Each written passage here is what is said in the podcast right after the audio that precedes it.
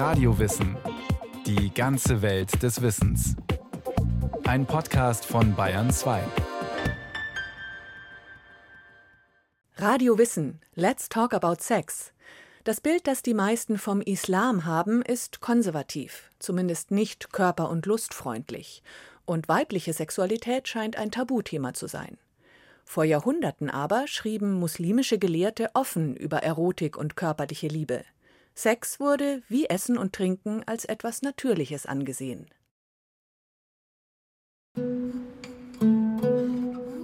Lust auf eine glatte Vulva nach Safran duftend. So eng wie eine Tülle, so voll wie Höcker, dass ein Penis darin ersticken würde.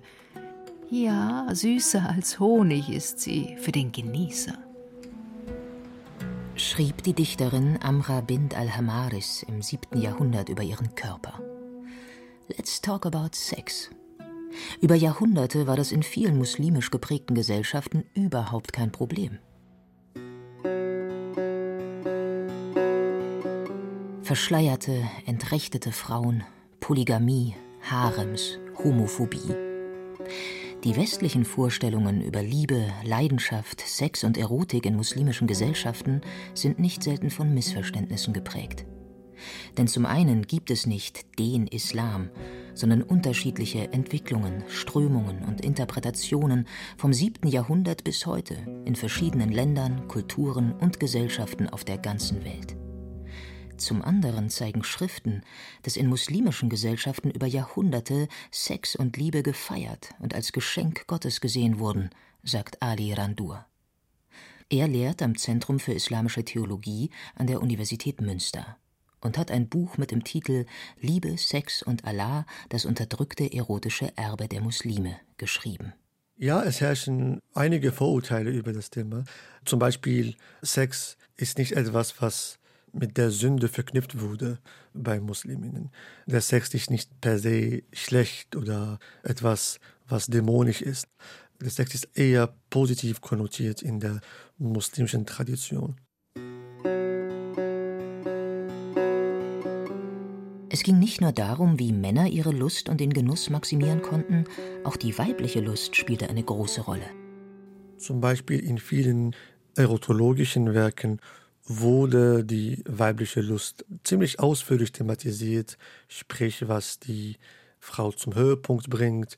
Auch die Anatomie der Frau wurde in diesen Werken studiert. Auch sexuelle Positionen, die den Frauen eher gefallen.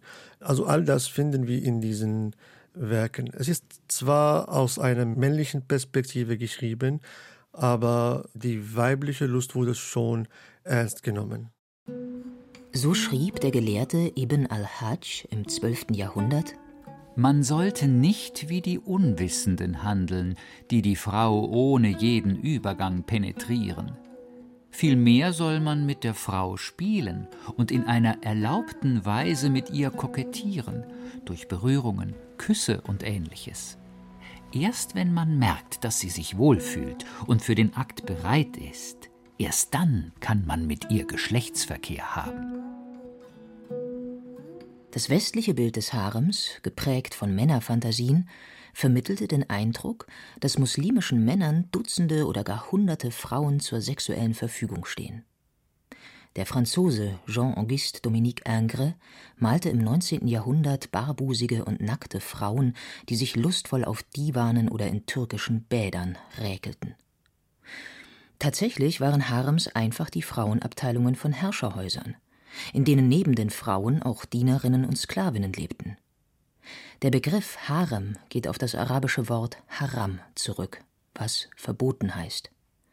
Der Harem war also ein privater Bereich im Palast, der für Außenstehende tabu war. Eine Zeitzeugin war die Lyrikerin Lady Montague. Sie lebte mit ihrem Mann, der britischer Botschafter in Konstantinopel war, am Bosporus und besuchte die Gemächer, die den Frauen vorbehalten waren. Sie schrieb, dass die Realität nichts mit den erotischen Gemälden des Orientalismus zu tun hatte, sagt der Islamwissenschaftler Professor Thomas Bauer von der Westfälischen Wilhelms-Universität Münster. Die Lady Montague im 18. Jahrhundert herumreiste und sich damals schon mokierte über die ganzen Haremsschilderungen, auch die Schilderungen von Frauenbädern, von Männern aus dem Westen. Lady Montague sagte schon, dass sie eben die einzige wäre, die da wirklich in Frauenbädern war. Und die sah, wie absurd teilweise die Männerfantasien des Westens waren, die ja in einer Zeit entstanden, die ein sehr gespaltenes Verhältnis auch zur Sexualität hatte. Lady Montague war zudem der Ansicht, dass türkische Frauen generell deutlich besser gestellt waren als britische. Die Lady Montague sagt, dass die islamische Frau im Grunde freier ist als die britische Frau, weil sie über ihr eigenes Vermögen verfügen kann was damals ja in England oder auch in Deutschland auch nicht ging. Das heißt, manchmal war die Frau sogar reicher als der Mann. Es gibt einen bekannten Fall, der berühmteste Hadith-Gelehrte überhaupt aus dem 14. Jahrhundert, das war Ibn Hajar al-Asqalani. Der hatte die allerhöchsten Ämter inne, war Oberkadi in Kairo und hat im Haus seiner Frau gelebt, die eben noch reicher war. Durchschnittliche Muslime hatten keinen Palast und damit auch keinen Harem. Polygamie aber war, wie in anderen patriarchalischen Gesellschaften auch, zum Beispiel bei den alten Persern und den vorislamischen Arabern, erlaubt. Noch heute wird sie in einigen Ländern wie Pakistan, Afghanistan oder Nigeria praktiziert. In anderen Ländern ist sie verboten. Dabei war die Ehe mit mehreren Frauen im Islam aber nie die übliche Lebensform, sagt die Religionspädagogin Meltem Kulachatan von der Goethe-Universität Frankfurt am Main. Also eine Konkubine oder eine Geliebte beziehungsweise mehrere Frauen, das wissen die betroffenen Männer, würde ich jetzt mal sagen, auch in Deutschland muss man sich erstmal leisten können. Nichts anderes ist das im Islam und es war als Notsituation, Notlösung gedacht für gesellschaftliche Situationen, wo Männer beispielsweise durch Kriege versehrt werden und wo es einen Frauenüberschuss gibt, in einem patriarchalischen Kontext wo Frauen einen Vormund benötigen und hier letzten Endes die Eheschließung mit maximal vier weiblichen Personen, vorausgesetzt man wird ihnen allen gerecht auf die gleiche Art und Weise ermöglicht werden sollte. Neben der Versorgung von Witwen wurden zum Beispiel auch Zweitfrauen genommen, wenn die Ehe mit der ersten Frau kinderlos blieb, sagt der Islamwissenschaftler Thomas Bauer wenn man eine Frau heiratete und man wollte bei ihr bleiben, hat aber festgestellt, dass der Kinderwunsch unerfüllt bleibt, dann hat dann oft eine zweite Frau aus dem Dilemma geholfen. Aber man muss ja auch dazu sagen, dass natürlich die Frauen untereinander sich ja auch irgendwie verstehen müssen, sonst wird die Ehe jetzt eine Hölle. Und in der Tat hat bei einigen Theologen diese Forderung, alle Frauen gleichermaßen gerecht zu behandeln, dazu geführt, dass man auch durchaus Verständnis für die Monogamie entwickelt hat und sagte, also eigentlich ist es nicht erlaubt. Umstritten unter Theologen ist die Ehe auf Zeit, eine zeitlich begrenzte Liebesbeziehung zwischen Mann und Frau. Diese Genussbeziehung, die von schiitischen Strömungen als legitim angesehen wird, kann nur drei Tage oder auch mehrere Jahre dauern. Im Koran heißt es in Sure 4, Vers 24: Und verboten sind euch die ehrbaren Ehefrauen, außer was ihr an Ehefrauen als Sklavinnen besitzt. Dies ist euch von Gott vorgeschrieben.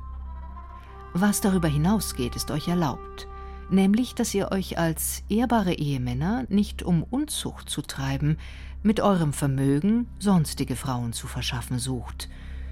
Wenn ihr dann welche von ihnen im ehelichen Verkehr genossen habt, dann gebt ihnen ihren Lohn als Pflichtteil. Es liegt aber für euch keine Sünde darin, wenn ihr, nachdem der Pflichtteil festgelegt ist, darüber hinausgehend ein gegenseitiges Übereinkommen trefft. Gott weiß Bescheid und ist weise. Die Frau bekommt also eine Ehegabe. Zudem muss der Mann während der Dauer der Verbindung für die Frau aufkommen. Männer, die sich zeitlich befristet verheiraten, können bereits eine Frau haben. Frauen müssen dagegen unverheiratet sein. Serdar Kurnas, Professor für islamisches Recht in Geschichte und Gegenwart an der Humboldt-Universität zu Berlin. Das ist eine altarabische Tradition, die scheinbar einige Jahre auch während der Lebzeiten des Propheten Mohammed praktiziert worden ist. Die Überlieferungen zeigen, dass er das eine Zeit lang zugelassen hat. Scheinbar soll das die Verhältnisse regulieren, dass wenn jemand sich lange Zeit an einem anderen Ort befindet, das ist eine Beziehung, die man führt, bei der dann auch ganz klar wird, dass jemand mit jemandem zusammen ist. Und wenn es Kinder aus dieser Beziehung gibt, dann wird dieses Kind dann auch entsprechend identifiziert. Die Frauen mussten nach Ablauf ihrer Zeitehe zwei Menstruationszyklen warten, bis sie erneut heiraten durften. Im Iran ist die Zeitehe auch heute noch möglich. Die Kritik der Sunniten an dieser Form der Verbindung lautet, dass sie Prostitution ermöglicht, die es aber sowieso über Jahrhunderte gab. Zeitweise existierten Register, in die sich Prostituierte eintragen mussten. Es gab Tavernen, Bordelle und Unterkünfte, in denen man Prostituierte antraf. Prostitution wurde in mehreren Dynastien besteuert und war ein wichtiger Wirtschaftszweig. In den meisten Epochen wurde das Gewerbe toleriert, manchmal aber auch bekämpft und bestraft, indem Prostituierte zum Beispiel des Viertels verwiesen wurden. Den Wein trägt ein Effeminierter in Frauenkleidung, dessen Schläfe Moringa-Duft trägt. Er küsst die Trinker, während er sich flink unter uns bewegt. Mal ist er unser Lustgarten für unsere reifen und steifen Hengste. Mal ist er unser Schenker und Narzisse. Schrieb der Dichter Abu Nuwas im 8. Jahrhundert über gleichgeschlechtlichen Sex, der durchaus üblich und verbreitet war. Ali Randur. Zum Beispiel, wenn wir jetzt über das 9. und 10. Jahrhundert in Bagdad nehmen, waren die gleichgeschlechtlichen Beziehungen sehr verbreitet, auch unter der Oberschicht, aber auch unter der Unterschicht. Und das Gleiche kann man auch über das 15. und 16. Jahrhundert in Ägypten sagen oder später auch über Istanbul sagen. Also es war schon verbreitet und in meiner Forschung habe ich kaum ein Phänomen, das wir heute kennen, was nicht damals auch bekannt war und praktiziert war. Dies führte teilweise sogar dazu, dass sich Frauen in Bagdad weniger feminin gaben, um Männern zu gefallen, sagt der Berliner Wissenschaftler Kurnas. Es gab zum Beispiel Frauen, die sich bewusst ähnlich wie die Männer gekleidet haben, um aufzufallen. Doch die Frage, ob jemand heterosexuell oder homosexuell veranlagt war, stellte sich lange gar nicht. Diese Kategorisierung stammt aus dem späten 19. Jahrhundert. Thomas Bauer. In den islamischen Kulturen ging man einfach davon aus, dass alle erwachsenen Männer gleichermaßen sich in hübsche junge Frauen und in hübsche junge Männer verlieben können. Die unterschiedlichen Vorlieben sah man nicht anders an als unterschiedliche Vorlieben beim Essen. Das heißt also, dass sich in einen jungen Mann zu verlieben war für einen Mann etwas, was ihn nicht zur Überlegung brachte, ob er nun eine andere Identität hätte als andere Männer. Im Laufe der Jahrhunderte gab es, je nach Rechtsauffassung, gar keine Strafen für gleichgeschlechtlichen Sex, bis hin zum Auspeitschen oder der Todesstrafe durch Steinigung. Eine Verurteilung war nur dann möglich, wenn vier männliche muslimische unbescholtene Zeugen den Akt beobachtet haben. Das heißt, selbst in Epochen, in denen Sex zwischen Männern offiziell bestraft worden ist, wurden diese Strafen fast nie vollzogen. Auch Liebes- und Sexbeziehungen unter Frauen sind überliefert. Im 9. Jahrhundert soll eine Dienerin und Sängerin mit dem Namen Badal vor dem abbasidischen Kalifen Al-Mamun gesungen haben, dass nichts köstlicher sei als Sex mit einer Frau. Der Kalif soll geantwortet haben, dass der Sex zwischen Mann und Frau besser sei als lesbischer Sex. Dies zeige, so Ali Randur, wie ungehemmt am abbasidischen Hof selbst vor den Mächtigen über Sex gesprochen werden konnte. Liebes- und Sexbeziehungen unter Frauen galten zwar als moralisch falsch, lösten aber offenbar keine gesellschaftlichen Debatten aus.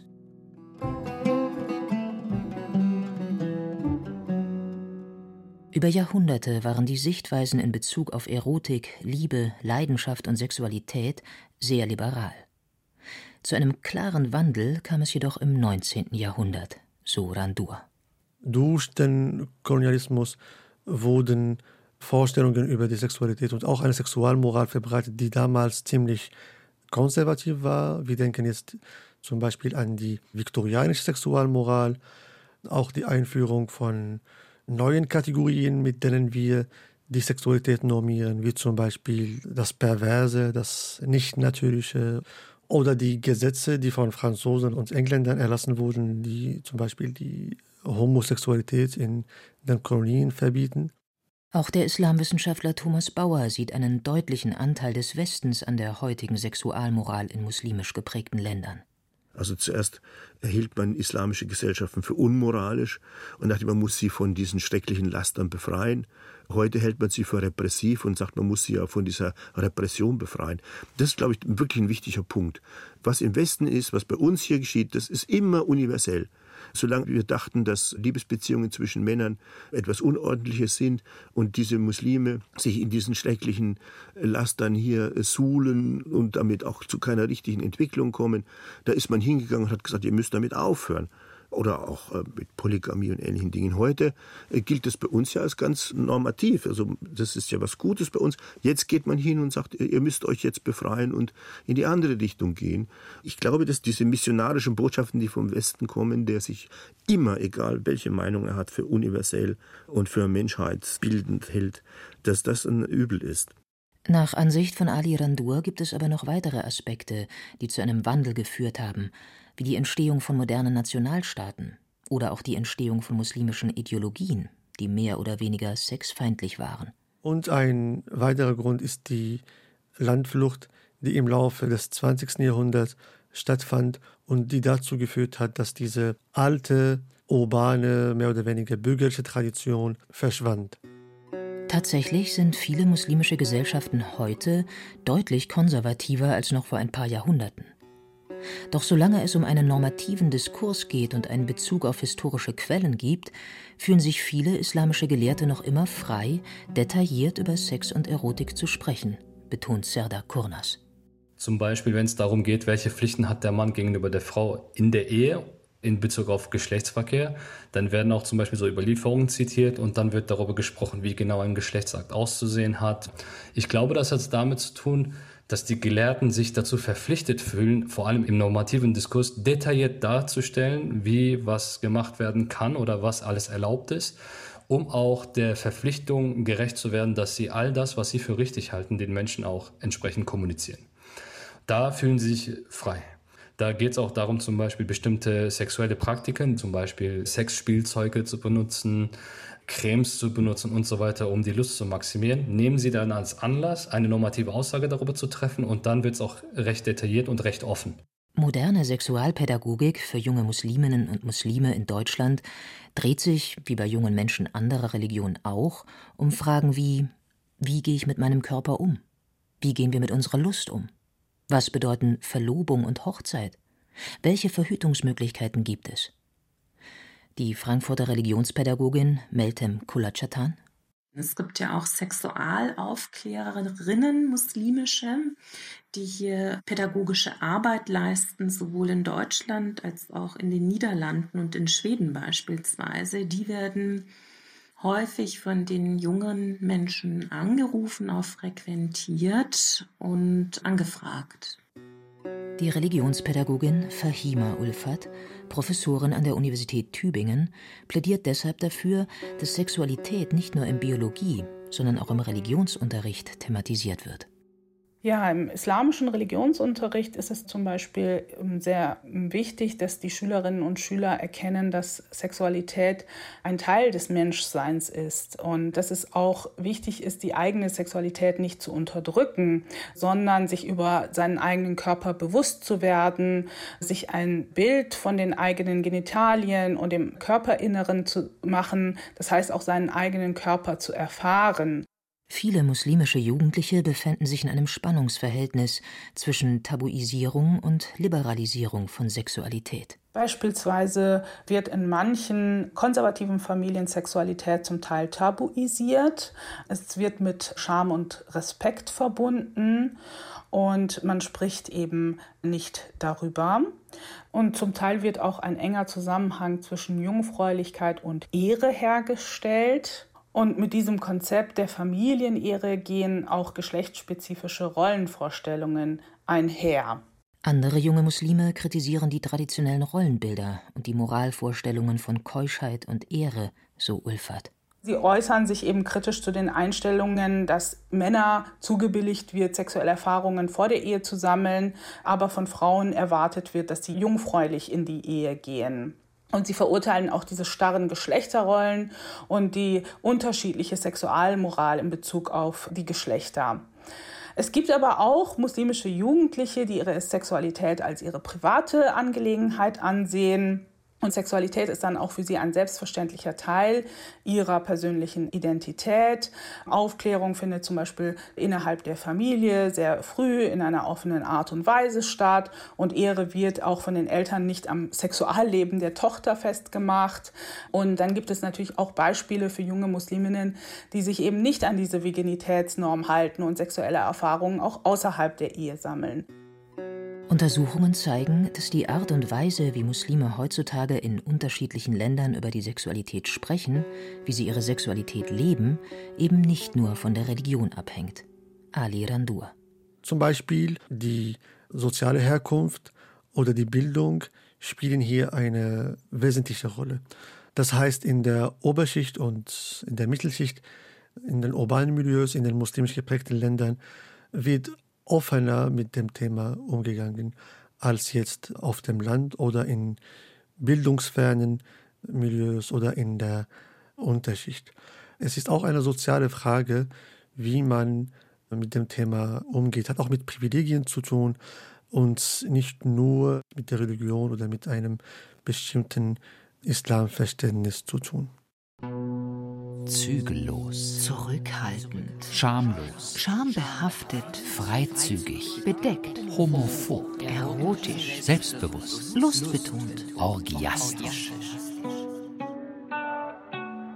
Es gibt nicht den Islam, nicht die allgemeingültigen Regeln für Sexualität und Liebe, sondern unterschiedliche Interpretationen, Ausprägungen, Ansichten und Lebensweisen, die je nach Epoche Region und Gesellschaftsschicht fluide sind.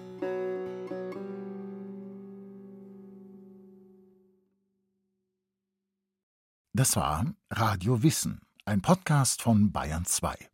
Autorin dieser Folge Claudia Steiner. Regie führte Eva Demmelhuber. Es sprachen Katja Bürkle, Julia Cortis und Christian Schuler. Technik Clemens Kamp und Wolfgang Lösch. Redaktion Bernhard Kastner. Wenn Sie keine Folge mehr verpassen wollen, abonnieren Sie Radio Wissen unter bayern2.de slash podcast und überall, wo es Podcasts gibt.